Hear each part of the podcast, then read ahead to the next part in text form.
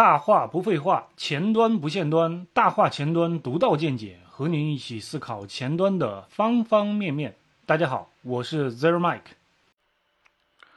今天和大家聊两个事儿啊，一个是团队效率的问题，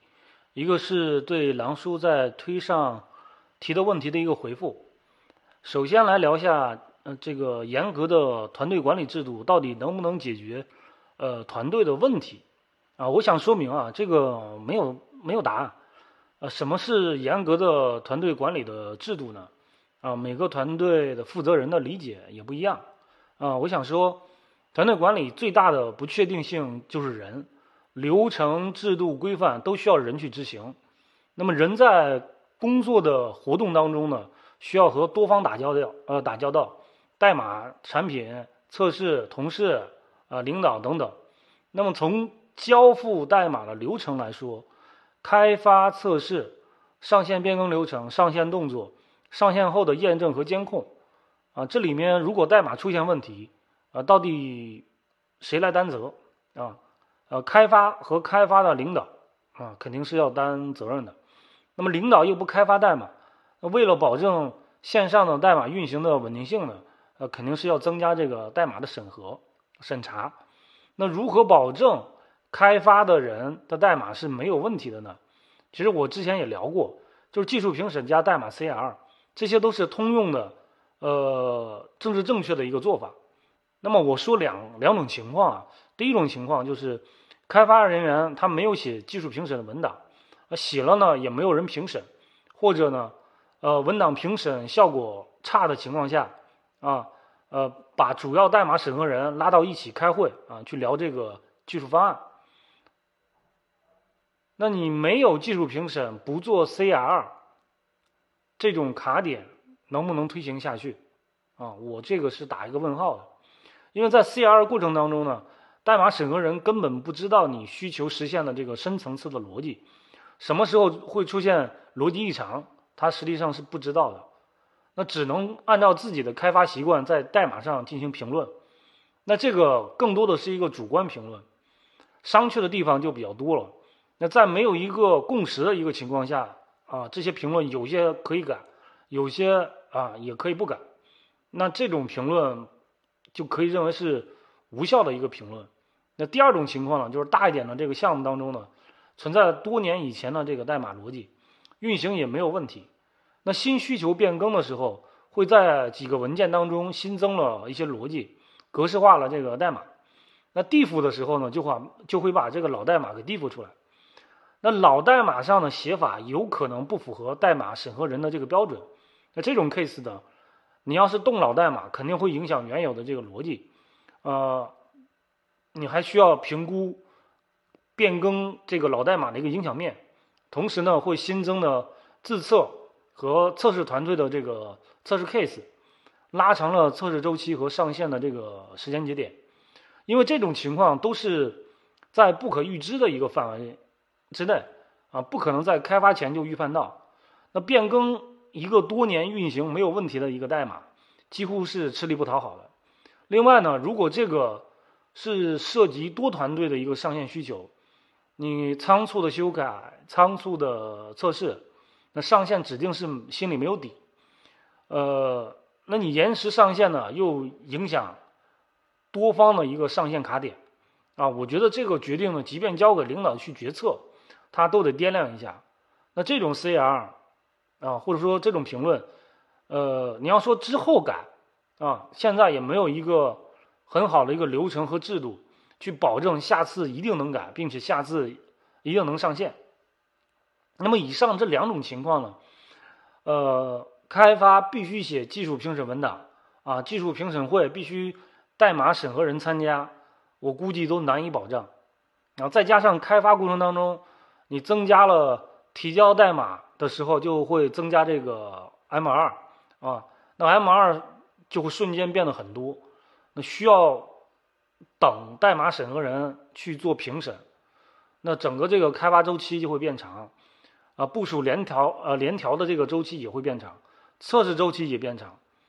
同时呢，这个代码风格就是整体上都没有形成一个共识，沟通成本又增加了。所以说整个这个过程都会变慢。我不觉得啊，所有人都可以认可现在这种模式，呃，就比以前多出了两到三倍的一个交付时间，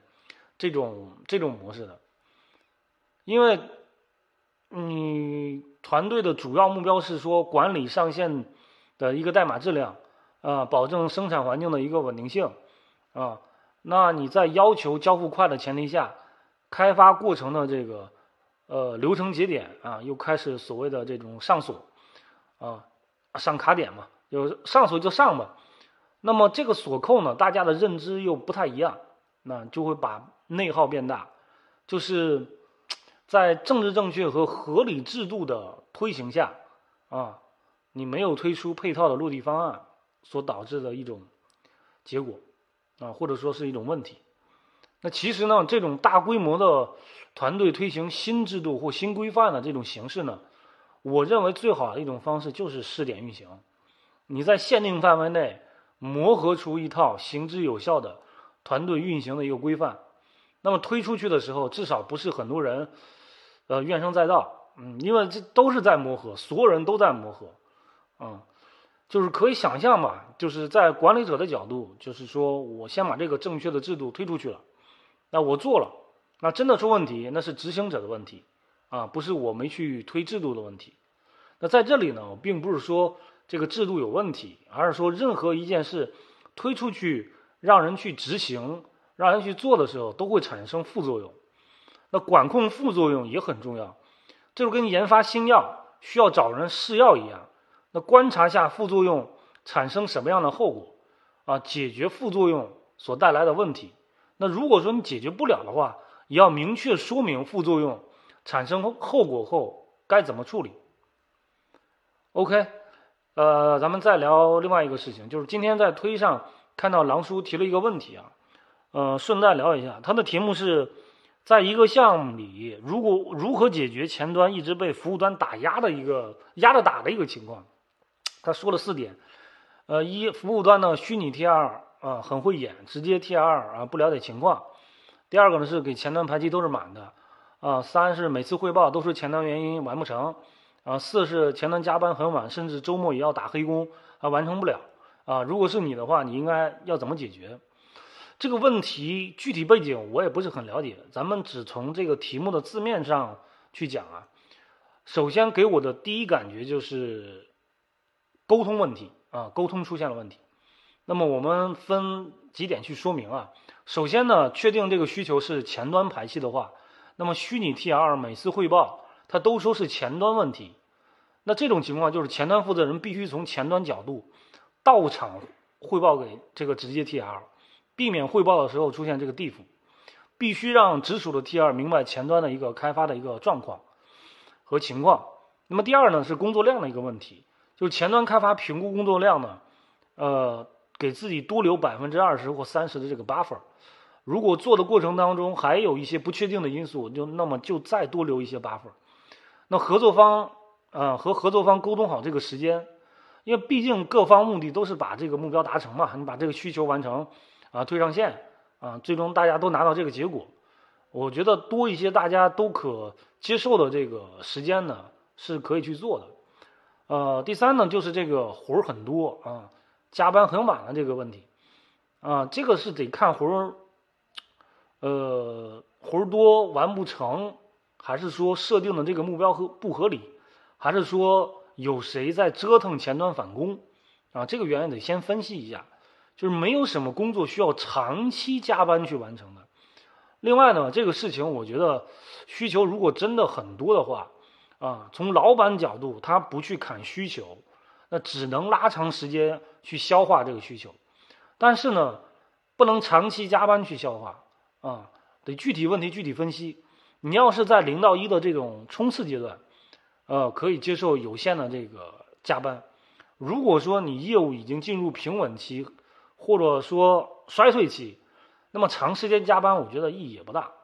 啊。最后呢，其实所有的问题最好的解决办法就是用增长和业务发展来解决。